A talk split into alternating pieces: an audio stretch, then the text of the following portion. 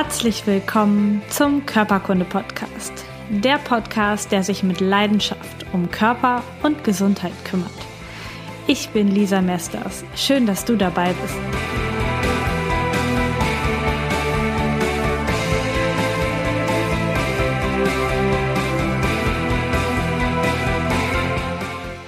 Herzlich willkommen zur fünften und letzten Folge in der Ayurveda-Serie im Körperkunde-Podcast. Diese Podcast-Folge habe ich mit Dana Schwand aufgenommen, ebenfalls eine Ayurveda-Expertin. Sie hat mehrere Ausbildungen im Bereich Ayurveda gemacht und kommt vorher aus dem Yoga. Sie wird gleich ein bisschen intensiver davon erzählen, wie ihr Weg war. Und in dieser Podcast-Folge geht es um tägliche Gewohnheiten. Denn wie du weißt, ist es total wichtig, was du jeden Tag machst. Ähm, und daraus entwickelt sich dann deine Gesundheit. Und es ist überhaupt nicht so wichtig, dass du nur einmal im Jahr zur Vorsorgeuntersuchung gehst oder so, sondern es ist viel, viel wichtiger, was du jeden Tag für deinen Körper tust. Und Dana nimmt uns mit in ihre täglichen Gewohnheiten die super spannend sind und total cool, wie ich finde. Und gleichzeitig erzählt sie auch dir, wie es dir möglich ist, dass du auch Gewohnheiten entwickelst, die du in deinem Leben haben willst. Das heißt, sie hat wirklich ganz, ganz coole, einfache Tipps für dich parat, wie du Gewohnheiten aus dem Ayurveda, aber auch andere gesunde Gewohnheiten in dein Leben integrieren kannst und wie du damit starten kannst, wie du das auch mit anderen Menschen kommunizieren kannst. Sie macht das auf eine super charmante, lockere und kurzweilige Atmosphäre äh, Art und Weise. Und ich wünsche dir ähm, richtig, richtig viel Spaß bei diesem Interview und Herzlich willkommen in einer neuen Folge Körperkunde Podcast, immer noch in der Ayurveda-Reihe. Ich habe heute Dana Schwand im Interview und sie ist gemeinsam mit ihrem Mann Matthias zusammen Expertin für Vitalität, Gewohnheitstraining und Live-Design. Auf der Webseite haben sie stehen, dass ihre Mission ist, ähm, uns allen ähm, Tools an die Hand zu geben, wie wir unser Leben erschaffen können, was wir uns wünschen. Und sie versprechen, dass es viel, viel einfacher ist, als wir uns das so vorstellen können. Ähm, von Dana und Matthias bekommst du das Beste aus Ayurveda, Yoga und persönlichem Coaching und so verpackt, dass es einem leicht fällt, loszulegen und auch Resultate zu sehen.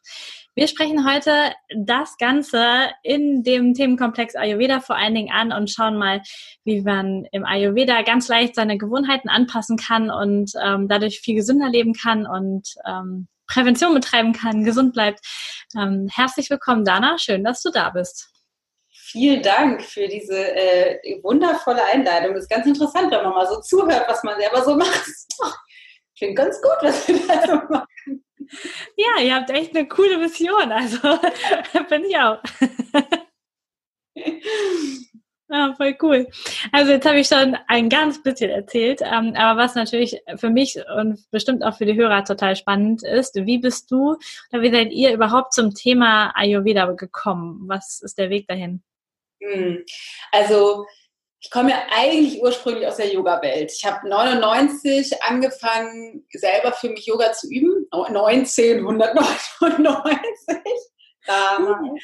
und habe dann mehrere Jahre Yoga geübt und ich glaube dann 2004 oder so eine Yogalehrerausbildung gemacht und da ist es natürlich immer so ein bisschen drin und habe dann 2005 damals das Yoga-Studio eröffnet mit einer Freundin zusammen und da haben wir dann tatsächlich relativ schnell eine Anfrage bekommen von einem mm, Ayurveda-Menschen aus Berlin, der gerne seine Ayurveda-Ausbildung nach Hamburg bringen wollte und in unserem Studio die anbieten wollte. Und dann hatten wir damals so einen Deal, ihr könnt die Ausbildung mitmachen, wir kriegen einen Raum. So, so in der Art. Und da war, habe ich dann sofort mitgemacht und ich war halt gleich begeistert. Irgendwie, ich fand das halt großartig. Da, da ist so ein bisschen der Weg gestartet. Ich habe das dann mehrere Jahre so ein bisschen wieder verloren, aus den Augen verloren. Ich bin dann während der Ausbildung noch schwanger geworden mit meinem ersten Sohn und hatte dann irgendwie andere Sachen im Kopf. Ähm, aber bin äh, wundervollerweise wieder zurückgekommen zum Ayurveda. Cool. Also es ist schon eher so ein bisschen ja, Zufall gewesen, also was man so heute zu, also was man so Zufall nennt, aber es ist einfach jemand gekommen, hat es angeboten und dann hast du gesagt, ja, ich lerne das mal.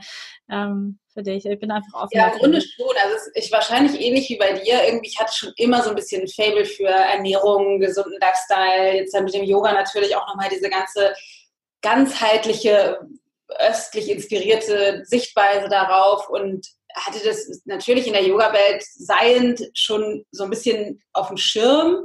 Aber wenn der jetzt nicht auf mich zugekommen wäre, hätte ich wahrscheinlich nicht gesagt, so, ach cool, ich mache jetzt mal schnell noch eine Ausbildung in Ayurveda.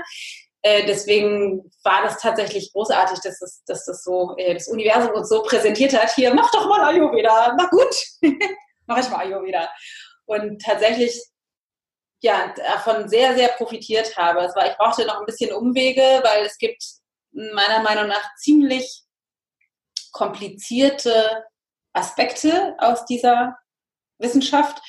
Und ich hatte keinen besonders, ich sag mal, sanften, leicht verdaulichen, gut implementierbaren Einstieg und war dann relativ schnell damit überfordert so mit der, mit der Komplexität und was das irgendwie in meinem Alltag bedeutet hat und habe das dann so ein bisschen schleifen lassen. Erstmal die beiden Kinder gekriegt, großgezogen, Yoga-Studio gemacht und irgendwann war es dann irgendwie an der Zeit, es ist irgendwie wieder präsenter geworden. Ich weiß gar nicht mehr, wahrscheinlich irgendwo eine Anzeige auf Facebook von einer Frau aus Amerika, die das halt irgendwie ein bisschen, ich sag mal, moderner oder angewandter gemacht hat. Und da war ich dann gleich hooked. Und ähm, habe die, wie man das so sagt, eine Weile verfolgt. Und dann äh, da halt meine weitere Ausbildung gemacht. Und das, das, was daran für mich so ein großer Gewinn war, ist wirklich das, wie wir das auch heute tatsächlich weitergeben oder was meine Passion ist, dieses komplexe wissenschaftliche, hoch ähm, gerade äh, auch tiefgehende medizinische System, wenn man so will. Mhm. Das ist ja irgendwie ein sechsjähriges Studium in, in Indien. Ähm, wirklich die Basics, Basics, Basics zu nutzen und anwendbar zu machen für jeden von uns, weil das so unglaublich intelligent ist und eigentlich in der Essenz so leicht anwendbar. Das ist meine Passion. Ja, ah, total schön. Das ist äh, sehr spannend und dann ist auch gut, weil dann können vielleicht ganz viele Leute noch heute äh, gute Tipps von dir mitnehmen. Ähm, was hat denn jo äh, Yoga, wollte ich schon sagen, nee, da heute nicht über das Thema, was hat Ayurveda in deinem Leben äh, verändert ähm, und was bedeutet dieses Thema für dich? Was ist so da, was steckt für dich dahinter? Also da, da gucke ich immer auf zwei Ebenen. So ist das auch tatsächlich, wie ich das weitergebe. Das eine ist das, äh, der Grund wahrscheinlich, warum auch viele zum Ayurveda kommen. Also ich habe zehn Kilo abgenommen, ich war früher ständig krank, das bin ich irgendwie gar nicht mehr meine Haut ist besser, mein Schlaf ist besser, Stoffwechsel funktioniert optimal. Also das, das sind so die, so die netten gesundheitlichen Aspekte. Ähm, was es aber für mich viel mehr bedeutet, ist wirklich den Zugang zu finden oder für mich jetzt gefunden zu haben zu meiner körperlichen Intelligenz. Also wirklich zu spüren, was mein Körper braucht, zu merken, frühzeitig zu merken. Ich hatte zum Beispiel, letzte Woche waren meine beiden Kids so ein bisschen verschnupft. Und ähm, mein Mann meinte schon so, oh, ich merke so ein bisschen Halskratzen. Und dann merkte ich, als ich montags aufstand, wir hatten, ich hatte meine Morgenroutine und so weiter, alles schon fertig, wir haben gefrühstückt. Und dann merkte ich, ich bin irgendwie so leicht schlapp, könnte man das, ist ganz leicht. Meinte ich gleich zu Matthias, weißt du was, ich lege mich direkt wieder hin ab, ich glaube, zwei Stunden noch geschlafen, obwohl ich jetzt an sich kein Schlafdefizit hatte, aber ich habe zwei Stunden geschlafen und danach war ich wieder fit. Also ich bin, brauchte sozusagen nicht krank werden. Mein Körper hat wahrscheinlich mit diesen kursierenden Infekten schon zu tun, aber ich war, bin halt so sensibilisiert darauf, auf dieses, wie sich Gleichgewicht oder eben auch Ungleichgewicht anfühlt, dass ich das schnell merke und dann gleich gegensteuern kann. Und das ist für mich unglaublich wertvoll. Das ist das eine. Das andere ist wirklich eine ähm, sowas wie ein tiefes Vertrauen zu haben in meinen Gesundheitsweg, weil ich glaube, eines der größten oder ein großes Problem, was wir gesellschaftlich haben, ist, dass wir alle so von diesen von diesen grausamen Zivilisationskrankheiten umgeben sind, wo irgendwie so ein Eindruck immer entsteht, oh Gott, vielleicht kommt irgendwann Krebs vorbeigeflogen oder irgendwie kommt dann auf einmal ein Herzinfarkt oder ein Schlaganfall oder Diabetes, irgendwas, so als würde das so aus dem Nichts auf gut Glück, als würde Gott einmal die Würfel fallen lassen und schwupp, ähm, ist halt dumm gelaufen, dann für uns können wir nur noch das Pechschild hochhalten. Und äh, aus ayurvedischer Sicht ist das halt, es kommt halt nicht von irgendwoher geflogen, sondern es gibt tatsächlich eine ziemlich logische, einen ziemlich logischen Aufbau, wie sich diese Krankheiten in unserem System entwickeln. Und wenn ich, dadurch, dass ich so, so an der Wurzel sozusagen mittlerweile dran bin und weiß, wie sich das halt für mich anfühlt, entsteht oder ist bei mir in den letzten Jahren sowas entstanden wie so eine, so eine Zuversicht oder einfach ein Vertrauen in meinen Körper und in meine Gesundheit. Ganz im Gegensatz zu das, wie das früher war, obwohl ich jetzt irgendwie natürlich, ich hatte nicht viel mit Krankheiten zu tun, aber ich hatte immer so ein bisschen wie so ein Hypochonder, so ein, nicht, dass ich irgendwann ganz schlimm krank werde. So, wer weiß, was auf mich zukommt, wenn ich mal alt bin mit Krebs oder keine Ahnung. Und da einfach jetzt in einer anderen Zuversicht bin. Weiß man natürlich nicht, aber das ist, finde ich, auch ein großer Gewinn. Ja, ah, das ist so schön, dass du das sagst und äh, auch nochmal ansprichst und so schön anschaulich sagst, dass es nicht angeflogen kommt. Auch ja. das erzähle ich immer wieder in meinem Podcast und ähm, ganz viele Interviewgäste haben es auch schon erzählt. Ja, ähm, dass es eben genau so ist und dass man so viel machen kann und ähm, niemand in eine Schockstarre geraten muss ähm, und man einfach so viel verändern darf in seinen, in seinen Grundgewohnheiten, wo wir gleich echt drauf kommen, ähm, die man jeden Tag macht, weil das einfach das Ding ist, was das Spiel einfach zur, zum Wendepunkt macht. Es ist ja. nicht wie einmal im Jahr zu, zur Prophylaxe beim Zahnarzt gehen oder zum Frauenarzt. Das ist nicht der Gamechanger, sondern das, was so jeden Tag passiert im Leben einfach. Ja. Genau, das ist total gut. Ähm, jetzt hast du gerade schon so im Nebensatz gesagt, na, ich hatte meine Morgenroutine schon fertig und dann war das und das. ähm, du hast also eine Morgenroutine ähm, und äh, du machst bestimmt ähm, den Tag über so ein paar Dinge aus dem Ayurveda, die du so richtig in deinen Alltag integriert hast, die vielleicht auch nicht wieder wegzudenken sind. Vielleicht machst du es auch zusammen mit deiner Familie, mit deinem Mann und mit deinen Kindern. Ähm, vielleicht magst du uns mal so einen Eindruck geben, äh, was bei euch so täglich Ayurveda technisch abgeht. Voll krass wie so, wie so derbe Ayurveda. also, ähm, ich bin aber ein bisschen, also ich, ich teile es total gerne mit, mit dir oder mit euch, bin immer so ein bisschen vorsichtig und würde gerne vorweg schicken, lasst euch davon nicht abschrecken. also es ist nicht, das muss so nicht sein und man muss schon gar nicht so anfangen und vielleicht ist es auch nicht jedermanns Sache. Ich bin da, glaube ich, schon einfach relativ so tief drin in meinem System und das so, das, das, bedeutet nicht, dass das Ayurveda ist. Das ist mir wichtig zu sagen, weil sonst denken die Leute, äh, das ist für mich total utopisch, dann mache ich das lieber nicht. Ja. Ähm, also mein Wecker klingelt in der Regel, außer aktuell, weil ich aktuell merke, mein Körper braucht mehr Schlaf als normalerweise. Normalerweise klingelt mein Wecker um 4.44 Uhr. ich mag die Zahl so gern. Ich habe irgendwie ein Fable dafür, meinen Wecker auf so schöne Zahlen zu stellen. 4.44 Uhr gefällt mir besonders gut. Das gefällt mir auch gut. dann ähm, stehe ich klammheimlich alleine auf und äh, erledige das, was man so erledigt auf Toilette und mache so die Klassiker Zunge schaben, ist natürlich das, was am Ayurveda dazu gehört.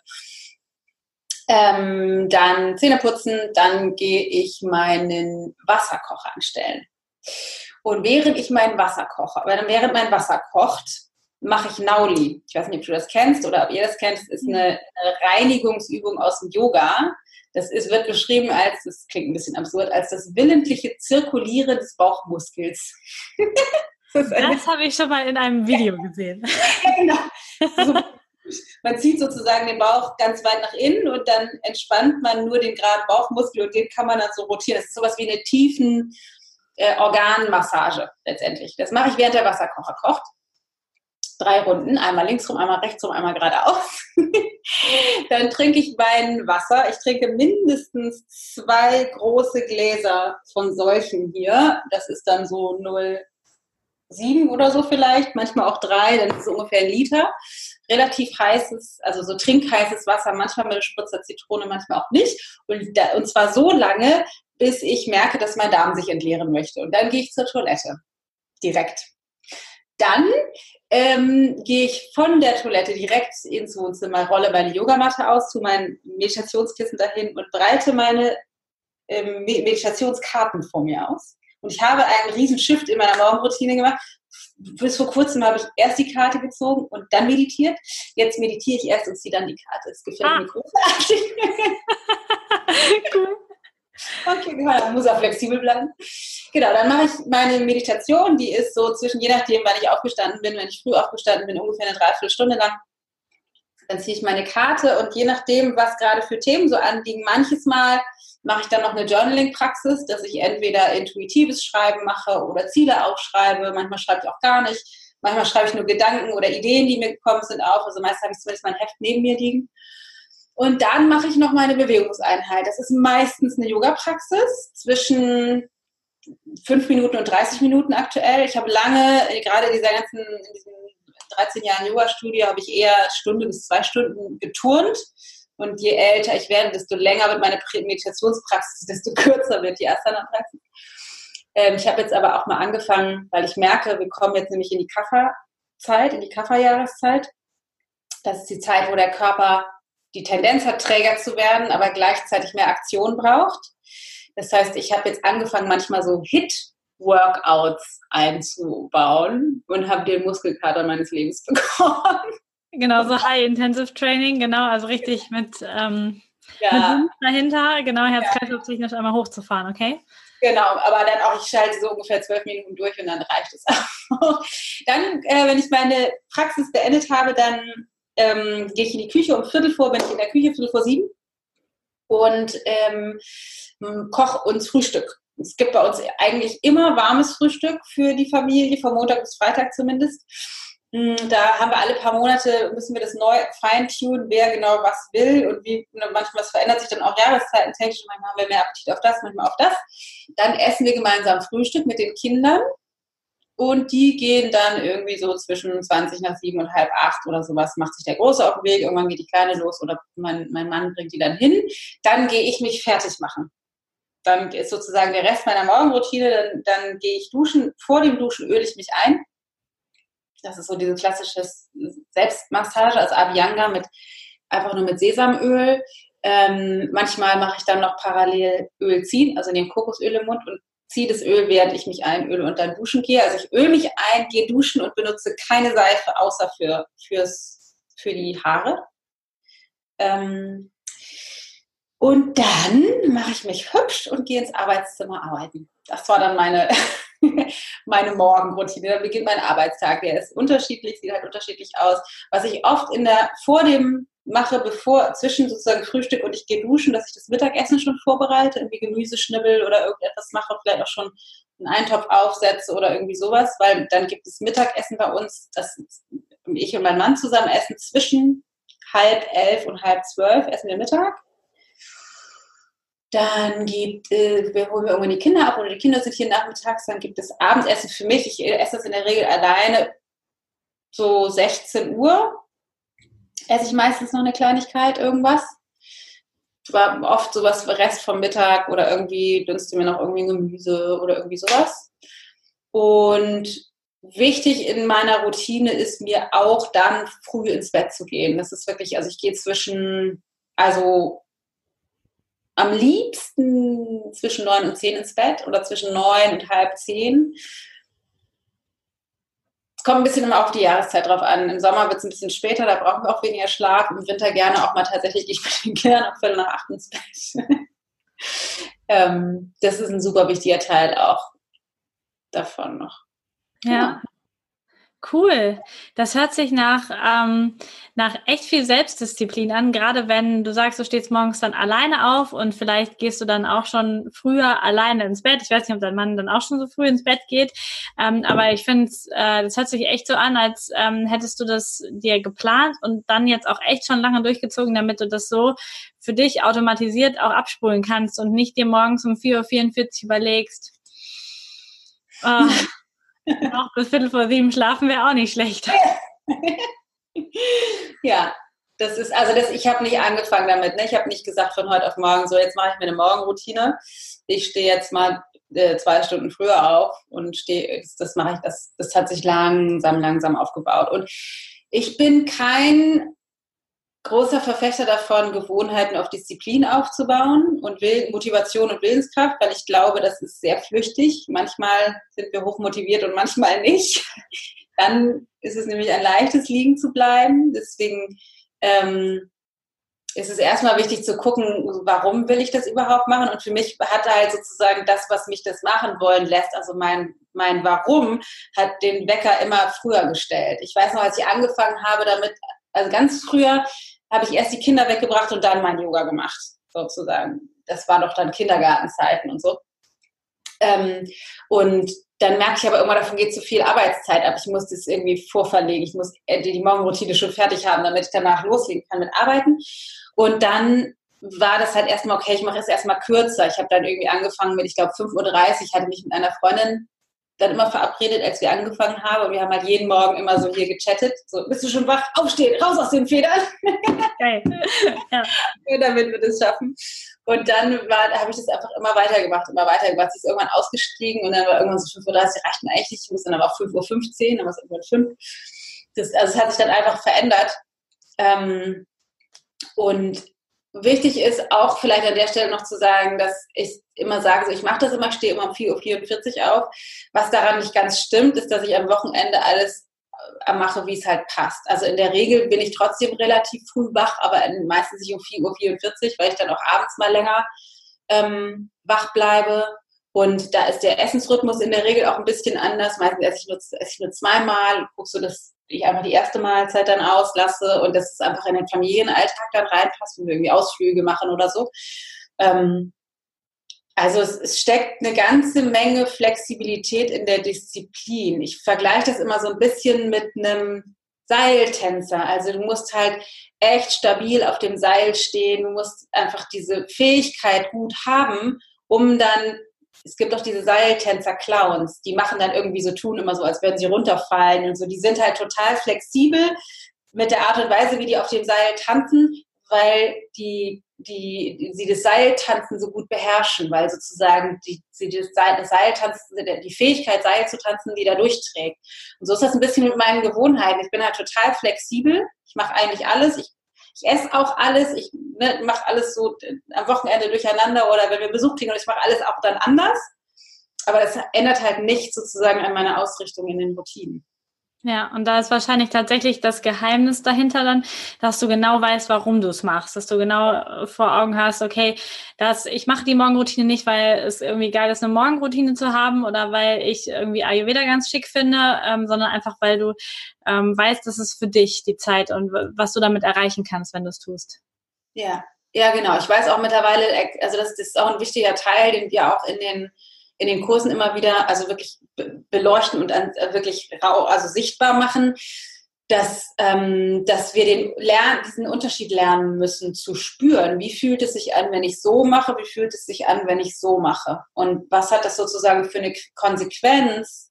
Nicht nur, ja, okay, wenn ich irgendwie mich bewegt habe, also wenn ich meine Zellen aufgeweckt habe, wenn ich meinen Darm entleert habe, wenn ich meinen Geist schon ausgerichtet habe, fühle ich mich schon auch anders. Das machen aber ja auch einige, die fahren dann irgendwie auf ein Yoga-Retreat und machen alles und es, es, geht ihnen gigantisch gut und ich fahre nach Hause und denke so, geil, das mache ich jetzt zu Hause auch und das dauert dann anderthalb Wochen und dann, dann war es das halt auch wieder, weil der Schritt halt einfach zu groß ist. Das heißt, da wirklich zu gucken, wie kriege ich das kleinschrittig wirklich so integriert, dass es für mich funktioniert und erlaube mir auch wirklich den Unterschied zu spüren und eine Qualität, also sozusagen eine intrinsische Motivation entstehen zu lassen nach diesem Bedürfnis des Körpergefühls. Weil für mich ist es mittlerweile so, ich habe halt irgendwann auch aufgehört, Kaffee zu trinken, trinke so gut wie gar keinen Alkohol mehr, weil ich irgendwie immer denke, ja, es riecht total lecker, aber ich weiß, wie es mir danach geht. Ich habe das dann immer mal wieder ausprobiert und man merkt so, ich bin einfach nicht bereit für einen Becher Kaffee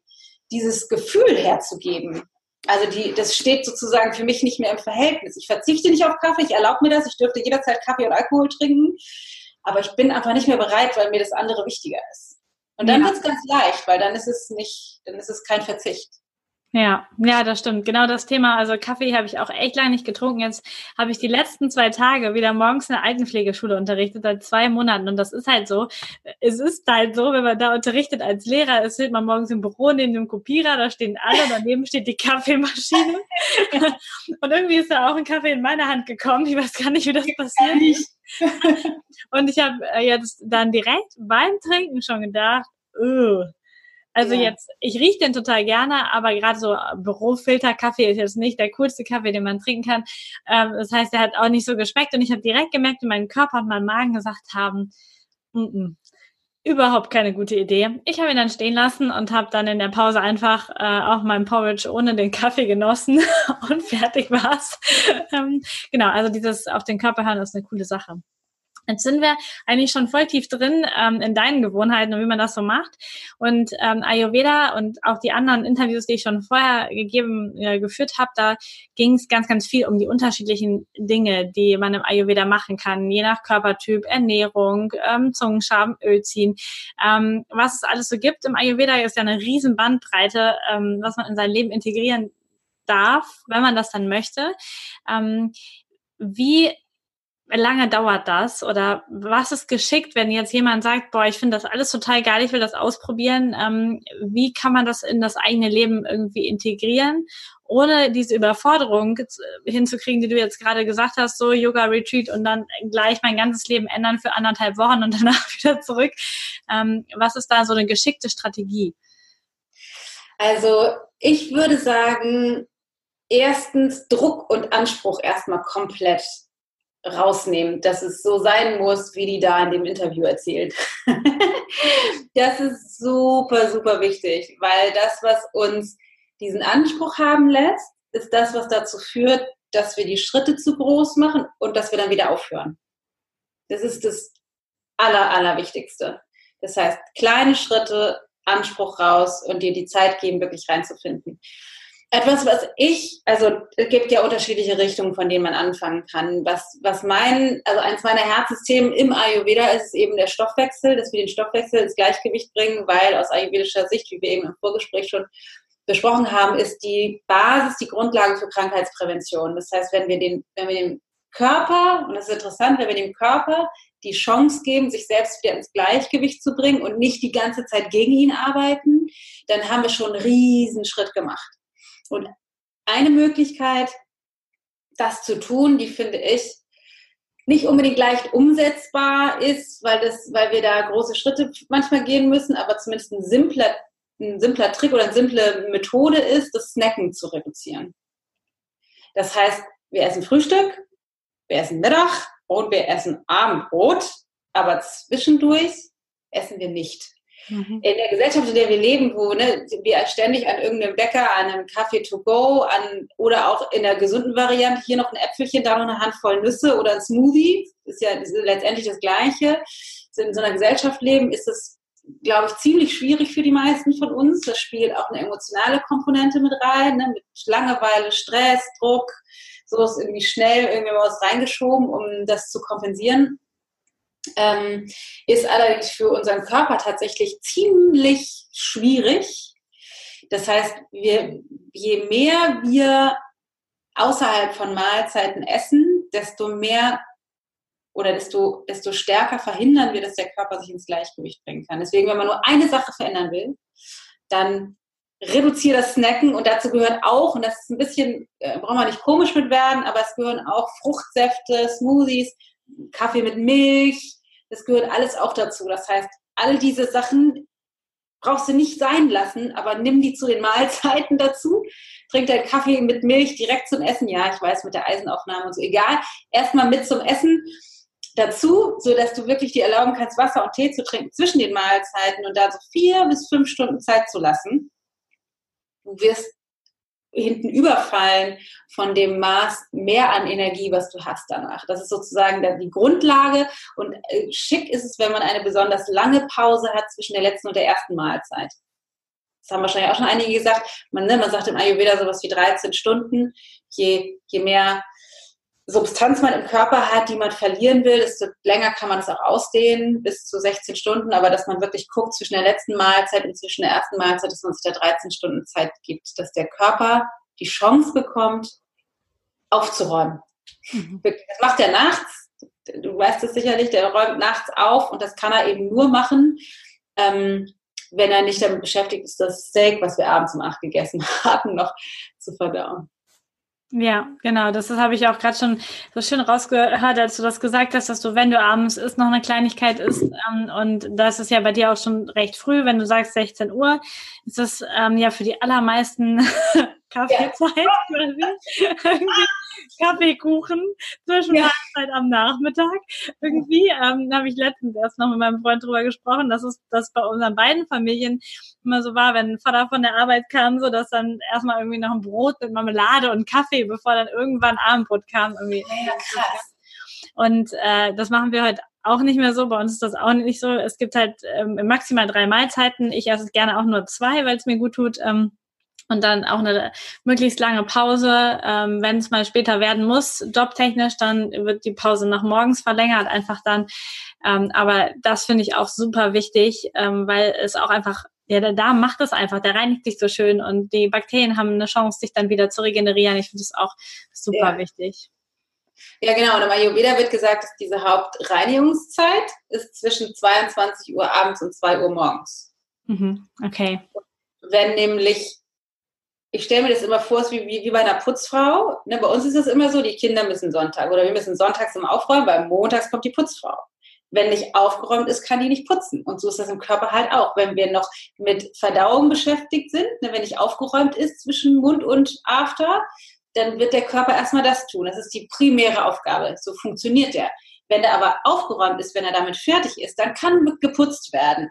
Also haben wir die Chance, jede, jede Nacht zwischen 22 und 2 Uhr hat der Körper die Chance, wirklich Entzündungen zu reduzieren, wirklich die Zellen zu reinigen, alles wirklich aufzuräumen und dafür zu sorgen, dass wir nicht krank werden. Das kann er aber eben nur machen, wenn aufgeräumt ist. Und das kriegt er nur hin, wenn wir möglichst früh und leicht die letzte Mahlzeit gegessen haben. Und ja, das ist, müsste man konstitutionell gucken. Jeder Stoffwert ist ein bisschen anders. Aber grundsätzlich ist es so, dass der Körper einfach abends nicht mehr so wahnsinnig Verdauung, Verdauungskraft, nicht mehr so viel hat. Das heißt, wenn wir diese schweren Sachen essen, wie Fett oder Eiweiß oder Rohkost, dann hat er unter Garantie um 10 liegen noch alle Sachen rum. Und dann kann nicht geputzt werden. Und wenn wir das immer machen, kann man sich vorstellen, die meisten Menschen haben ihre Hauptmahlzeit abends. Kein Wunder, dass wir so viele Zivilisationskrankheiten haben. Der Körper hat nicht mehr die Chance, sauber zu machen, weil die ganze Wohnung voll liegt mit Zeug ja, ja, und auch keine Chance, irgendwie in Ruhe zu schlafen, auch dann wirklich ja. in, in die ganz tiefe Entspannung zu gehen. Ich habe einen äh, tollen Lehrgang gemacht bei so einem Darmspezialisten, bei so einem Arzt, da ging es um Darmgesundheit. Und der hat halt gesagt, dass wenn er morgens in der Praxis die ersten Ultraschalluntersuchungen macht, dann ist es super häufig, dass bei ganz vielen Menschen noch das Essen, das Abendessen tatsächlich im Magen rumliegt. Weil es einfach über die Nacht ist der Magen einfach auch nicht sonderlich aktiv, wenn man dann sehr spät was sehr schwer verdaulich ist, wie irgendwie ein Steak oder so isst, dann ist es halt morgens noch im, im Magen. Und wenn man sich das mal so schön vorstellt, wenn man so Essen einfach so bei 36 Grad irgendwie zwölf Stunden ja. rumliegen lässt, mm, lecker, da entstehen gute Sachen bei. genau, das war irgendwie total anschaulich, habe ich mir gut behalten. Ja, voll cool. Was sagst du denn Leuten, die sagen, ja, Weißt du, es ist bei mir echt schwierig, weil ich sitze im Büro und dann steht da immer ein Keksteller rum oder dann so Süßigkeiten und dann der Kaffee steht da auch und dann kommen die Kollegen und ich will ja mittags mit denen irgendwie mit. Ähm, ähm, was ist so dein Tipp für Leute, denen es echt schwerfällt, selbst so ein Basistipp wie lass das Snacken sein, ähm, umzusetzen? Ja, das ist das, wie ich das, wie ich das eben eingeleitet habe. Es ist nicht so, so einfach, wie es klingt, so schwer ist es dann eben auch, weil das Umfeld, in dem wir uns befinden, oft das nicht praktiziert. Und der Klassiker ist natürlich sowas wie im Büro oder so, dass da halt ständig die Süßigkeiten rumstehen. Und da habe ich immer zwei Gedanken zu oder wahrscheinlich mehrere, aber ungefähr zwei. Fangen wir mal mit denen an. Ähm, dass es einerseits natürlich darum geht, mal zu gucken, was lässt mich das Essen wollen? Also ja, es gibt natürlich eine soziale Komponente, aber wenn da irgendetwas stehen würde, was ich an sich nicht mag, dann würde ich da wahrscheinlich auch nicht zugreifen. Das heißt, es hat schon auch etwas mit, also was ist das, was ist das, was ich mir nicht erlaube, zu vielleicht zu kommunizieren oder zu fühlen oder zu sehen, was dahinter steht ich bin ja auch kein Freund, du kannst ja auch da gerne was essen. Geh doch mit deinen Kollegen eine Pizza essen mittags und dann isst du noch ein, Stück Kuchen zum Nachtisch. Ist ja alles erstmal total fein, solange du dann guckst, dass du dann den Kuchen eben nicht zwei Stunden später isst, weil ist sie noch direkt, so direkt erstmal das Rankleben an die Mahlzeit. Das finde ich ist die Priorität. Und ich finde, dass, also tatsächlich diese soziale Komponente ist nicht ganz uninteressant, weil, und da setzt das, diese Arbeit an, die wir eben in den Kursen auch machen, dass, ähm, dass die Frage ist, wie, wie setze ich die Prioritäten in zusammen, im Zusammensein mit Menschen? Weil oft ist es so, dass sie sagen, so, ich mag aber jetzt auch nicht Nein sagen. Oder ich mag jetzt das nicht ansprechen, dass ich das doof finde, dass meine Kollegin da immer die Schüssel mit Schokolade hinstellt. Und das ist etwas, was ich unglaublich wertvoll finde zu lernen, wirklich zu gucken, wie kann ich mein Leben so, so gestalten, dass es für mich passt. Und das ist dann nur das eine Beispiel, weil wenn ich mir noch nicht mal traue, meine Kollegen anzusprechen und mit denen mich mal hinzusetzen, zu sagen, so, ey, ganz ehrlich, ich habe voll Bock auf gesunde Ernährung und ich finde, also ich, ich mag Schokolade, aber ey, wenn die da steht, mir fällt es schwer, Nein zu sagen, euch doch auch, was haltet ihr davon, wenn wir das mal lassen? Wenn ich das mich nicht traue, dann gibt es bestimmt eine ganze Menge andere Bereiche, die wahrscheinlich noch brisanter oder wichtiger sind, wo ich mich auch nicht traue, das anzusprechen. Deswegen ist es tatsächlich, finde ich, wertvoll, da mal mit sich selbst in den Dialog zu treten und zu gucken, wie wichtig nehme ich eigentlich mich und meine Bedürfnisse und wie sehr erlaube ich mir auch für meine Bedürfnisse einzustehen, auch vor anderen Menschen vielleicht Grenzen zu setzen oder zu sagen, so möchte ich das haben und so möchte ich das nicht haben, weil letztendlich ist das der Schlüssel zu einem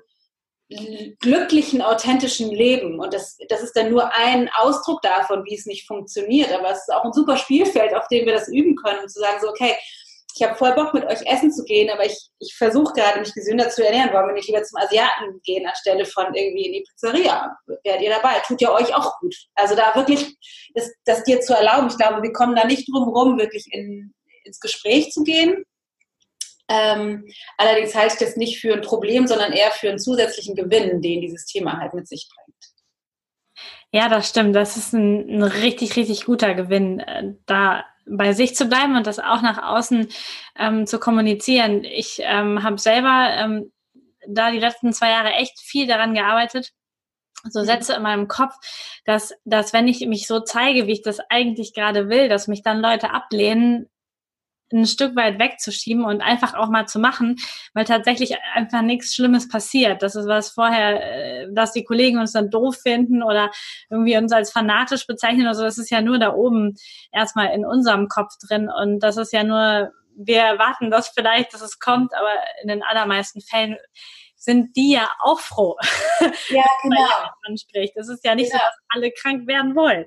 Nee. Und selbst wenn es so wäre, wenn es da Kollegen gibt, die einen für einen total kompletten Idioten halten, dann müsste ich mir an der Stelle die Frage stellen, ist es mir wichtiger von der Person, deren Werte und Maßstäbe gemessen an meinen wahrscheinlich fraglich sind, für mich zumindest, oder möchte ich mich daran ausrichten, was ich möchte? Also woran wonach entscheide ich mich sozusagen? Woran setze ich meinen Maßstab? Weil wenn, wenn das, was diese Person für sich wählt, was ja legitim ist, für mich nicht funktioniert, ist es, finde ich, schon ein funktionales Ziel zu lernen, dann mich aber trotzdem um mich zu kümmern und mich eben nicht anzupassen an die Person. So der Klassiker, ne? wie, wie sagt immer die Mutti, ähm, wenn deine Freunde von der Brücke springen, springst du auch. So, das, das sagen wir so schlau daher. Und ja, wir alle haben die Tendenz immer, ja sagen zu wollen. Ja, ich will irgendwie allen gerecht werden und ich möchte, dass alle mich mögen. Das ist ja irgendwie in uns angelegt als Überlebenstrieb. Das ist ja auch nicht an sich dysfunktional. Aber ich glaube, es ist wirklich wichtig, wach darüber zu werden, gerade in solchen Situationen, um dann zu lernen, zu sagen, so, ey, ey, ich bin wahrscheinlich der totale mega Gesundheitsfreak in deinen Augen. Ist total in Ordnung von mir aus. Ich möchte, wünsche mir trotzdem, dass wir da eine gemeinsame Lösung finden. Das ist ja auch so, so wäre meine Herangehensweise. Ja, ah, das ist ein, eine gute Formulierung. Ja. Ich glaube, dass jeder von den Zuhörern, ähm, die jetzt zuhören, sich schon mal irgendwas vorgenommen hat, wenn es auch vielleicht nichts aus dem Ayurveda war, aber einfach andere Sachen sich vorgenommen hat und irgendwie ist es dann passiert, dass so klammheimlich sich alte Sachen wieder eingeschlichen haben, beziehungsweise die neuen Angewohnheiten irgendwie wieder weg waren und nach drei Wochen hat man so gedacht, oh, ja, stimmt, da steht ja die verstaubte Yogamatte in der Ecke. Ich hatte die doch mal morgendlich ausgerollt. Ähm, warum ist es so, dass wir irgendwann wieder zurückfallen und was können wir vielleicht machen, ähm, um uns da auf Spur zu halten? Ja, super Frage. Also im Grunde ist es ganz einfach. Das ist so, weil unser Verstand so funktioniert. Wir haben ja, wir benutzen ja nur einen mini kleinen Prozentsatz von unserem Verstand, ich sag mal, willentlich. Sobald wir tun eine Sache einmal, dann tun wir sie zweimal, viermal, zehnmal, zwanzigmal, da denkt der Verstand, ach, das macht die jetzt öfter, super. Daraus mache ich mal sozusagen ein automatisches Verhaltensmuster und speichere das hinten ab, weil dann brauchen wir hier vorne nicht mehr so viel Kapazität und können das für andere Dinge verwenden. Ist ja total schlau. Sonst müssten wir morgen wieder drüber nachdenken, wie ging nochmal Zähne putzen? Wie kriege ich nochmal diese Hose an? Wie war nochmal der Weg zur Arbeit? Wäre ja total blöd. Das ist dann einfach automatisiert. Das heißt, es ist ein funktionales äh, funktionale Art und Weise zu, zu, zu handeln sozusagen von unserem Verstand. Das bedeutet aber auch, kannst du dir vorstellen, es ist wie so, eine, wie so unsere Ablage, ne? wir tun immer ein, ein Paket oben drauf und noch ein Zettel oben drauf und noch ein Zettel und noch und noch und noch. Das heißt, die Sachen, die ganz unten liegen, es dauert eine Weile, bis wir da wieder drankommen. Die meisten Gewohnheiten, die wir allerdings verändern wollen, die liegen schon relativ weit unten im Stapel auf unserem inneren Schreibtisch sozusagen. Das heißt, es ist so, als würden wir, obwohl der Stapel, obwohl der Zettel ganz unten liegt, vorn mit unserem Verstand was verändern wollen. Dann sagen wir voller Motivation, okay, ich gehe jetzt früher ins Bett, ich mache jetzt nicht so viel Social Media, ich mache jetzt immer Sport, ich trinke jetzt keinen Kaffee mehr, aber der Zettel, der liegt ja immer noch schön fest verpackt unter unserem Stapel. Das heißt, wir machen das, aber wir machen das nur mit unserem kleinen, vorderen Verstandesteil und aus Motivation heraus. Und sobald wir nicht hingucken, sagt der Verstand, ah, wir schalten wieder auf Autopilot und machen wieder das, was, was wir immer gemacht haben, was da unten liegt. Das heißt, was wir brauchen, ist die Geduld und vor allem die, den liebevollen Blick auf uns selbst, um wirklich uns durchzuarbeiten zu dem Zettel, den da langsam rauszuholen und uns die Zeit geben, dass wir den einmal nochmal angucken und dann langsam wegsortieren können, um einen neuen Zettel oben drauf zu legen. Und dieser Prozess braucht Zeit, der braucht das, was ich vorhin schon sagte, Druck und Anstrengung, Anspruch raus und im Gegensatz dazu eben selbst Fürsorge rein. Weil das Problem ist ja, wie du es eben beschrieben hast, nach drei Wochen stehen wir wieder da, haben vergessen, dass wir eigentlich Yoga machen wollten und dann, was kommt dann? Dann kommt die Selbstentwertungsgeschichte. Wie scheiße bin ich eigentlich und undiszipliniert und alle anderen kriegen das hin, nur ich nicht. Und diese, diese Entwertungsmaschine, das ist sowas wie der Zement, der die alte Gewohnheit noch tiefer in unseren Stapel drückt. Das heißt, diese Entwertung ist, läuft exakt konträr zu dem, was wir uns eigentlich wünschen was wir brauchen. Und deswegen ist, glaube ich, da auch der Schlüssel, das ist ein großer Teil von dem, was wir in den Kursen trainieren, einen liebevollen, mitfühlenden Blick auf uns selbst zu haben. Zu denken, ach krass, ich wollte eigentlich Yoga machen. Und dann so, ach Mensch, was war denn los? Dass wir nicht, dass wir kein Yoga gemacht haben, wollten wir doch eigentlich. Ist nicht so schlimm. Wir können ja morgen wieder anfangen. Also mal zu gucken, wie kann ich anders mit mir umgehen? Wie kann ich liebevoller mit mir sein? Weil das, ist, das sitzt so tief drin in unserem System. Es ist ganz unten im Stapel. Die kriegen wir da nicht so leicht raus. Und da einfach zu gucken, wie man mit einem kleinen Kind sein würde. So, weißt du was, diese Stimme haben wir nicht hingekriegt. Haben wir doch wieder Schokolade gegessen, obwohl wir das nicht machen wollten. Haben doch wieder eine Stunde länger auf Social Media rumgedaddelt und deswegen sind wir heute Morgen wieder, ja, okay, haben wir einen neuen Tag, ist nicht so schlimm.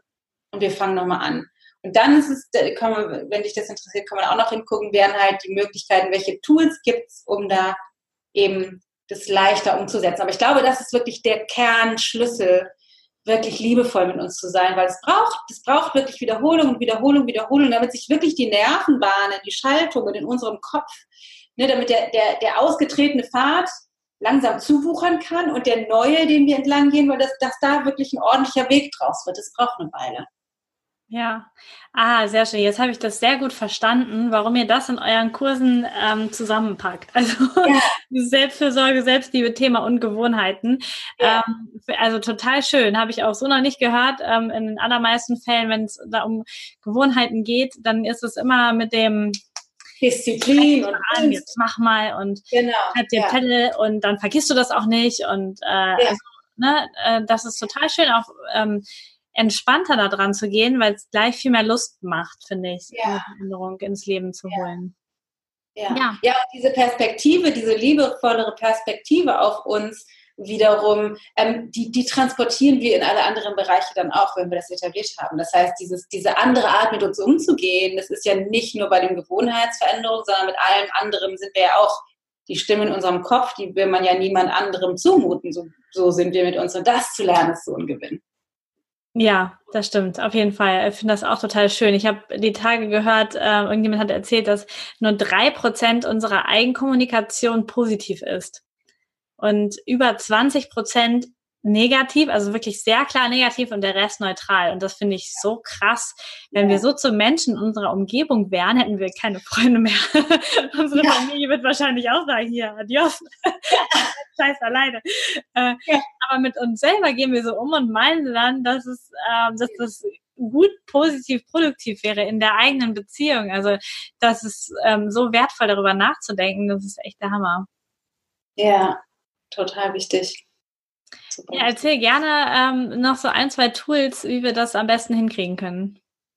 Ja, ich habe, ähm, also es gibt ganz viele tolle Tools, mit denen wir arbeiten, aber meine einfachsten Favoriten sind folgende. Das erste ist Kaizen, Kaizen-Methode, K-A-I-Z-E-N. Und das ist die, es gibt es auch im, im Business-Kontext, wird das manchmal verwendet. Das ist so die Philosophie der kleinen Schritte. Mhm. Aber so klein, und das ist der Maßstab, die sind so klein, dass innerlich kein Widerstand auftaucht.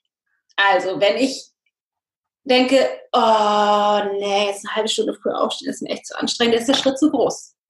Vielleicht ist es an der Zeit, den Wecker eine Minute früher zu stellen.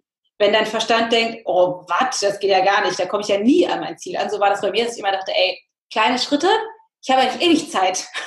Spinnen die? Das funktioniert für mich nicht. Aber interessanterweise funktioniert das Prinzip langsam, langsam, es eilt. Also kleine, mini kleine Schritte machen. Wenn ich also Yoga machen möchte, zum Beispiel habe ich neulich gebracht, ähm, es, geht es nicht darum, jetzt eine halbe Stunde früher aufzustehen und eine halbe Stunde Yoga zu machen. Vielleicht reicht es erstmal, dir eine Yogamatte zu kaufen. Oder vielleicht wäre der Schritt, die Yogamatte vor dein Bett zu legen, sodass du einmal am Tag deine Füße auf der Yogamatte hattest, während du aufstehst. Du musst aber noch nichts auf der Yogamatte machen. Oder du stellst dich dann irgendwann auf die Yogamatte, boxst dich einmal nach vorne, und gehst dann ins Bad. Also wirklich so kleine Schritte machen, dass unser Nervensystem die Chance hat, hinterherzukommen. Das ist immer ein guter Maßstab, wenn der Verstand sagt so, oh, warte, das ist so einfach. Das ist ein guter, gutes Zeichen. Sobald Widerstand auftaucht, ist der Schritt zu groß. Das ist die Kaizen-Methode, die ich sehr liebe und die nicht oft genug wiederholt werden kann, weil in den Kursen, ich erzähle das am Anfang und denke, ja, müssten Sie es ja eigentlich verstanden haben, aber unser Verstand hat so einen hohen Anspruch, wir haben so die Tendenz, unglaublich, da wieder zurückzukommen. Und wenn man sich vorstellt, dass ich auf einem Weg bin, wenn du dir so eine gerade Linie vorstellst, ich gehe geradeaus, ähm, aber wenn ich, wenn ich jetzt einen kleinen Schritt den Weg verändere, dann sieht man das erstmal gar nicht. Das ist minimal. Aber wenn ich den ein paar Tage, Wochen, Monate entlang gehe, komme ich am Ende ganz woanders raus. Und dann wird es total einfach und es ist wirklich wieder die Selbstfürsorge mit dem Spiel. Das ist mein Lieblingstool Nummer eins. Lieblingstool Nummer zwei ist ähm, die vier von sieben. Vier von sieben ist äh, auf der Grundlage dessen, dass Gewohnheiten dann entstehen, wenn wir Dinge öfter tun, als dass wir sie nicht tun. Das ist in sieben Tagen viermal. An vier Tagen das Tun, an drei Tagen das Nicht-Tun. Das reicht für unseren Verstand vollkommen aus, um daraus eine Gewohnheit, also sozusagen einen neuen Normalzustand zu kreieren. Das heißt, du kannst an drei Tagen alles machen, was du willst, so wie immer. Und an vier Tagen das etablieren, was du etablieren möchtest. Auch das gibt uns eine ganze Menge Freiheit, weil das heißt nicht, wir dürfen nie wieder Kaffee trinken oder wir dürfen nie wieder ausschlafen oder auf unserem Handy rumdaddeln. Wir können das alles machen und können es an vier Tagen etablieren und an drei Tagen das sein lassen. Und dann gibt es noch ein allerletztes, was ich total gerne mache und das ist die 3 Plus. Wir alle haben ein, ein Heim, ein geheimen, eine geheime Agenda. Wir wären super gerne ein Einserschüler. Eigentlich hätten wir es gerne perfekt. Ich glaube, wir sind alle verkappte Perfektionisten. Einige schlimmer als andere, aber ich glaube, so im Subtext hätten wir es gerne alle perfekt. Und das ist das, womit wir uns im Wege stehen. Deswegen ist das, was wir in unseren Kursen promoten, die 3 Plus. Das heißt, der Anspruch ist nicht die 1, sondern wir streben nach einer 3 Plus. Jede Rose ist eine wunderschöne Rose. Und ja, es gibt einige, die sehen anders aus als andere. Die sind größer und kleiner oder haben abgeknickte Blätter. Das ist alles perfekt aber es ist eben alles nicht nach einer 1 ausgerichtet, sondern das Leben ist eher sowas wie so eine 3 Plus. Das heißt, der Maßstab, den wir immer anlegen, ist eine 3 Plus. Das heißt, das, das ist das, was wir eigentlich immer hinkriegen können, sodass wir den Druck rauskriegen aus dem System. Das sind meine Lieblingstools, die ich immer und immer und immer wiederhole, damit es leichter wird und liebevoller. Ja, Ah, und die sind ja auch sehr identisch. Die, die ähm, 4 von 7 und 3 Plus äh, Methode wäre ja dann auch, wenn man das auf Schulsystem, was ich ja nicht gerne mag, aber wenn man das so überträgt dann und äh, jemanden bei mir eine Klausur schreibt in der alten Pflegeschule und der hat halt genau die Hälfte richtig, dann hat er gerade eine 4. Und wenn er halt ein bisschen mehr als die Hälfte äh, gemacht hat und, und, und ein bisschen das gemacht hat, dann ist halt eine 3 Plus. Ähm, ja. Das ist ja dann, haben wir schon wieder 4 von 7 und oder halt 3 Plus, mhm. ja voll schön. Ja. ja. Das ist, das ist auch etwas, was ich echt cool finde und was, äh, da habe ich auch eine Story auch aus der Altenpflegeschule. Ich habe eine Schülerin jetzt wieder gesehen, als ich sie das letzte Mal gesehen habe oder, oder vor zwei Kursblöcken war es, glaube ich, da hat sie über 180 Kilo gewogen. Wow. Und äh, ich habe schon immer gedacht, wow, ungesund, nicht cool. Also und ähm, sie hat irgendwann beschlossen, sie verändert was und hat sich dann auch von zu Hause Essen mitgebracht, hat nicht mehr die Süßigkeiten aus dem Lidl nebenan gekauft und sie hat mit echt Gerichten angefangen, die nach meinem Anspruch echt nicht gesund sind. Aber sie hat sie zu Hause gemacht und mitgebracht. Und ich habe so gedacht, oh, ob das was wird, komische Ernährungsberatung, die sie da hat, ähm, aber gut, Hauptsache sie macht was. Und dann hatte sie auch diesen Maßstab, ich gehe dreimal die Woche ins Fitnessstudio und aber, aber ihr Maßstab war immer nur, ich packe meine Tasche und ich fahre dahin. Wenn ich cool. dann wieder nach Hause fahre, ist auch okay. So, aber ja, ja genau. dahin, nur bis da rein und dann mal gucken. Und ich habe so gedacht, wow, krass, das wäre gar nichts, also puh, nicht mein Weg so. Und äh, jetzt habe ich sie wieder gesehen und sie ist tatsächlich heute Morgen auf 119 Kilo gewesen. Also wow. tatsächlich hat sie mittlerweile in einem Dreivierteljahr, was echt schnell ist, ähm, dann doch im Endeffekt ähm, wow. über 50 Kilo abgenommen. Und ähm, cool. jetzt, was sie jetzt zu essen mit hat, ist schon echt in die Richtung von, wo ich sagen würde, ja, das kann man gesund bezeichnen. Ähm, was halt so cool ist, weil man sehen kann, dass das, weil das sind ja genau die Methoden, die du gerade gesagt hast, die sie da mit ihrer Ernährungsberatung auch gemacht hat. Ja. Sie hat nicht solche Schritte gemacht von, von ja. ihrem Leben auf mein Leben zum Beispiel, sondern hat einfach nur gesagt, okay, ich mache diese kleinen Schritte und diese Aneinanderreihung haben so einen riesen Effekt in diesem Dreivierteljahr Jahr jetzt ausgelöst, dass das unglaublich ist, diese Frau jetzt zu sehen. Also das finde ich so schön. Ja, super schön. Ich habe sie auch gelobt. Ja. Finde ich, find ich voll gut. Und wenn wir uns das so ein bisschen vor Augen führen und sagen, ey, das sind so geile Tipps mit dem Ayurveda, das hört sich alles so gut an. Ich möchte jetzt auch nach meinem Dosha-Typen essen und ich möchte jetzt auch Öl ziehen und ähm, meine Zunge reinigen und morgens Wasser trinken, dann äh, ist es einfach cool, wenn wir so liebevoll mit uns umgehen, dass wir vielleicht einfach erstmal einen Zungenschaber kaufen und damit beginnen und dann mal gucken, wann der Rest kommt. So, also das äh, finde ich total cool. Ja, Genau, das ist das, weil es sind so viele Sachen, die man machen kann. Und gerade diese Empfehlungen, wenn man sich die anguckt, also aus den klassischen, strengen ayurvedischen Richtlinien, habe ich auch für immer, ganz ehrlich, wer soll denn das machen? Ich habe ja nicht den ganzen Tag Zeit, mich mit Ayurveda zu beschäftigen. Das ist totaler Quark. Geht ja nicht. Aber es gibt eben kleine Schritte, wenn wir liebevoll mit uns sind, dann, dann ist es total möglich, nach und nach einfach, wie die Frau, von der du gerade gesprochen hast, wirklich das zu kreieren, was wir wollen. Und dann ist es tatsächlich viel einfacher, als wir denken. Und das ist das, das Lustige ist, es ist nicht so schwierig oder kompliziert, weil das Ayurveda so kompliziert oder so schwierig ist, sondern weil wir uns das so schwer machen in unserem Kopf. Deswegen ist da der Ansatz, wie kann ich es mir leichter machen, sodass ich die Hürde nicht so hoch setze, weil dann kann ich nämlich auch tatsächlich gigantische Ergebnisse haben. Ja, ja, und wir einfach auch äh, ganz liebevoll hinschauen, was wir in unseren 20, 30, 40, 50 Jahren Leben mittlerweile für einen Zettelstapel in unserem Unterbewusstsein irgendwo aufgebaut haben und einfach nochmal gucken, äh, da einfach liebevoll hingucken und sagen, es ist gar kein Wunder, dass ich, dass das einfach braucht, ähm, das jetzt zu verändern und dass es einfach leider nicht funktioniert, das anders zu machen. Ähm, äh, und da einfach mit uns so, äh, ja, wie du das schon gesagt hast, liebevoll zu sein, das ist total schön. Ja, Cool. Ich habe noch eine Abschlussfrage. Und zwar stelle ich die fast jedem Interviewgast, wenn ich dran denke. Heute denke ich dran. Also, ähm, was ist so ein Gesundheitstipp, wo du sagen würdest, also wenn ich alles andere jetzt sein lasse, weil ich keine Zeit habe, aber das eine, das mache ich für mich, für meine Gesundheit, für mein gutes Gefühl jeden Tag. Was ist das?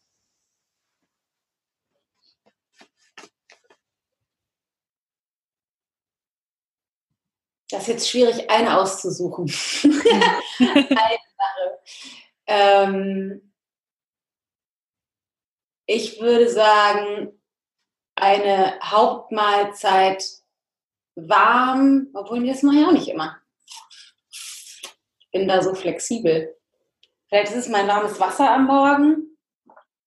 Also meine Darmentleerung ist mir schon sehr wichtig. Ich achte sehr auf meine Darmentleerung, weil ich glaube, das ist so, wie du das beschrieben hast, mit dem Ultraschall im Magen. Es ist halt im Darm, liegt der Kram halt auch rum und es wäre einfach schön, den Tag zu starten, ohne diese Belastung da zu haben.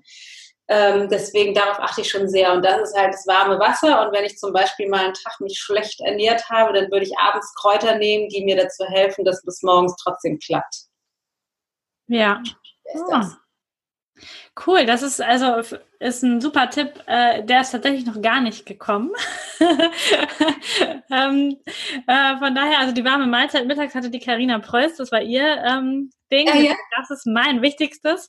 Ja. Ansonsten kommt es auch ganz auf Meditation, aber tatsächlich darauf zu achten, das finde ich auch super wichtig, weil also ich kenne selber das Gefühl auch und ich glaube, es kennt fast jeder, wenn man morgens aus dem Haus geht. Manche Leute haben das vielleicht auch standardmäßig, das aber ähm, wer da schon mal das, die Erfahrung gemacht hat, entleert morgens aus dem Haus zu gehen, ist wesentlich angenehmer, als wenn man dann wirklich irgendwo hinfährt auf die Arbeit oder ähm, extern irgendwo ist, eine Verabredung hat, auf einer Veranstaltung ist und man hat die ganze Zeit das so im Bauch ähm, rumliegen und man weiß, oh, jetzt auf die Toilette und wenn da noch andere Leute sind und man hat das so im Kopf und man trägt es so auf allen Ebenen mit sich rum, ähm, ist das ein super Tipp auch für jeden, um sich einfach auch besser zu fühlen über Tag, des Morgens zu erledigen. Und mit dem warmen Wasser, das mache ich tatsächlich morgens auch, ähm, das ist voll das Wundermittel.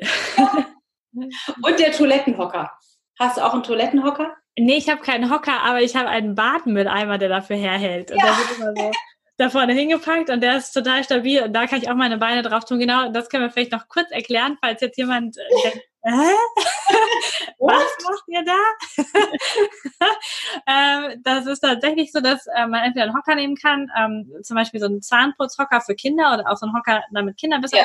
gehen können, funktioniert oder halt äh, irgendeinen anderen Holztritt oder wie ich einen Badmülleimer, wenn man nichts anderes da stehen hat und auch bis jetzt nicht auf die Idee kam, was zu kaufen. Ähm, kann man einfach machen, damit man ähm, eine andere Position beim Toilettengang hat und zwar beim Stuhlgang. Ähm, beim, beim Wasserlassen ist es, ähm, ist es nicht so, dass das Becken die Kippung braucht, aber gerade beim Stuhlgang ist es so, wenn man die Beine aufstellt auf so einen Hocker, dass man eher so eine, ja, wie eine Hockposition hat, die man auch hätte, wenn man draußen im Wald auf Toilette geht. Ähm, und dann ist der Darm hinten ganz anders geöffnet. Man hat nicht so ein, ähm, hat nicht eine Schlaufe drin, wo man mit Druck den Stuhlgang durchpressen muss, quasi. Der ist gerade nach unten ausgerichtet, dann der Enddarm und dann kann man viel besser auf Toilette ohne Druck. Man hat im besten Fall kein Problem mit Hämorrhoiden oder sonst irgendetwas. Das ist auch ein Wundermittel. Ich habe immer wieder äh, begeisterte Kursteilnehmer, die vor, vor voller, voller Darmentleuchtung, äh, Erleuchtung, das ist seit Jahren. es lohnt sich wirklich, mal die Füße hochzustellen auf Toilette. Genau, und gerade bei Toiletten, so wie wir jetzt hier haben, äh, das ähm, für das, das Badezimmer, das Hauptbadezimmer hier im Haus, da hat jemand äh, vorher ähm, gelebt, die pflegebedürftig war. Das heißt, die Toilette ist sehr hoch angebracht. Und dann sitzt man wirklich echt in einer total bekloppten Position.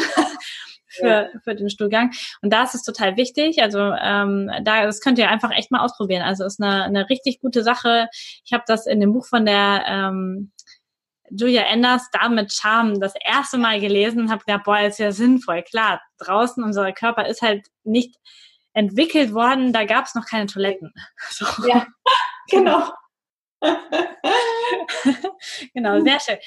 Ähm, liebe Dana, ich danke dir total für deine ganzen coolen Infos und Anregungen heute, ähm, die dieses Ayurveda-Thema nochmal so richtig rund machen und ähm, allen auch den Druck da jetzt rausnehmen ähm, und jeder jetzt einfach mal für sich gucken kann, was er sich rauspicken möchte, was er umsetzen möchte und da ganz entspannt starten möchte. Ähm, wenn jemand Hilfe dafür braucht, sowas zu machen, du hast das zwischendurch schon immer erwähnt, ähm, macht ihr zusammen ähm, Online-Kurse, wo es echt darum geht, mit der Selbstliebe-Geschichte und auch mit den Gewohnheiten zu arbeiten. Und ähm, du hast ein Buch geschrieben. Und das erzählt auch nochmal gerade, dass die Leute wissen, ähm, wie sie dich erreichen können, was es da alles gibt. Ähm, genau. Ja, also das ist sehr aufregend. Ich habe ein Buch geschrieben. Das Buch kommt raus am äh, 20.03. im Riva Verlag, jetzt im März. Und bei uns auf der Website kann man das finden, so die ganzen Infos zum Buch, was da alles drin ist. Die Website heißt ichgold.de. Ähm, da gibt es natürlich auch alles andere, den Podcast, da ist Gold drin, heißt der, und auch Verlinkung zu Instagram, heißt auch Ich Gold und Facebook auch Ich Gold überall. Obwohl, die auf Facebook haben wir eine ganz tolle Gruppe, die heißt Ayurveda und Life Design. Uns immer sich dafür interessiert, ein super toller Austausch mit ganz vielen tollen Leuten. Ähm, beim Buch, das ist tatsächlich das, was mir gerade, also ich gerade sehr beschäftigt, weil es mein erstes Buch, was ich geschrieben habe, es kommt jetzt raus, ist sehr, sehr, sehr aufregend. Das heißt, ein Neuanfang mit Ayurveda. Und wenn man sich das Buch nämlich vorbestellt oder auch kauft später, ähm, gibt es eine, wenn man das bei uns auf einer Website hinterlegt oder uns da sozusagen Bescheid sagt, dass ich das besorgt habe, dann gibt es einen ähm, Audio-Workshop dazu, der heißt Change Your Habits, Change Your Life der über anderthalb Stunden geht, wo es drei powervolle Übungen gibt, wo wir nochmal auf die Gewohnheitstools eingehen und so. Das wäre jetzt sozusagen der logische Anschluss, was ganz cool ist. Und wenn man halt Bock hat, irgendwie tiefer einzusteigen, haben wir halt den, unseren Online-Kurs, wir haben zwei, aber den einen darf man nur machen, wenn man den anderen schon gemacht hat. Also der Einstiegskurs heißt Tellergold und da geht es genau darum, was du gerade gesagt hast, über vier Wochen zu lernen, wie kann ich die ayurvedischen Prinzipien super einfach in meinen Busy-Alltag integrieren und gleichzeitig lernen, wie bin ich netter zu mir selber, wie kann ich ähm, mit, mit Selbstliebe oder Selbstmitgefühl etablieren und vor allem mir und dem Leben vertrauen, weil oft steht da ja so ein bisschen dazwischen so, ah, es hat bisher nicht geklappt, ich schaffe das jetzt sowieso auch nicht. Das heißt, da wieder in unsere Kraft zu finden.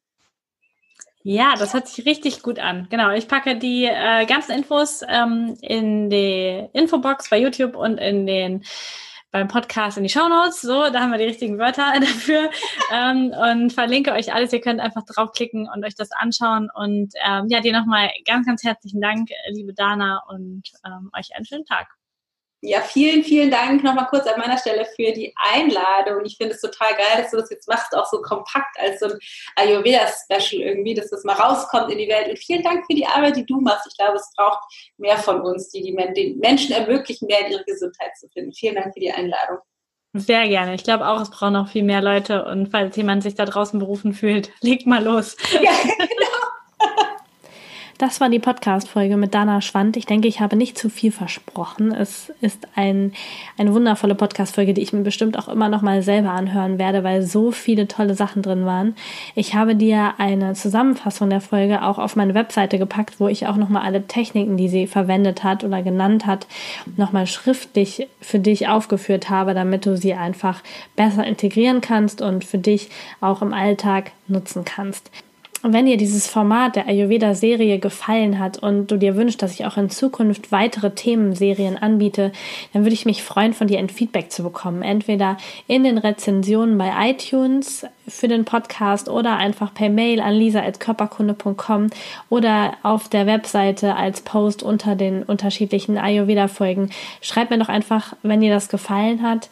Dann plane ich sehr, sehr gerne weitere Themenserien und suche zu unterschiedlichen Themen Experten zusammen. Und wenn du da auch einen Themenvorschlag hast, dann kannst du ihn mir gerne auch schicken. Ich bin da sehr offen und möchte natürlich vor allen Dingen euch da draußen einen möglichst großen Nährwert bieten. Und zu guter Letzt möchte ich dich noch einladen, denn ab dem 10.3. starte ich mit einer ganzen Menge anderer Ringana-Partner wieder eine Detox-Woche. Das heißt, wir werden uns ganz gezielt Zeit nehmen, unseren Körper zu entschlacken, zu detoxen und den Giftmüll aus unserem Körper heraus zu befördern. Wir nutzen dafür zur Unterstützung Ringana Produkte. Du kannst aber auch ohne die daran teilnehmen. Die Teilnahme ist vollkommen kostenlos. Nur die Produkte, die du kaufst und die du dann verwendest, darfst du natürlich bezahlen. ist, glaube ich, klar. Und ähm, wenn du mitmachen möchtest, schau einfach mal auf meine Webseite.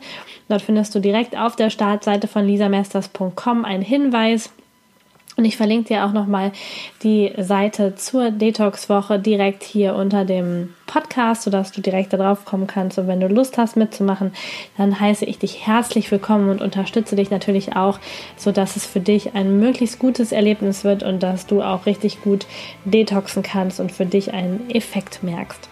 Und jetzt wünsche ich dir einen wunderschönen Tag, einen guten Abend oder wann auch immer du diese Folge hörst. Und vor allen Dingen natürlich Gesundheit.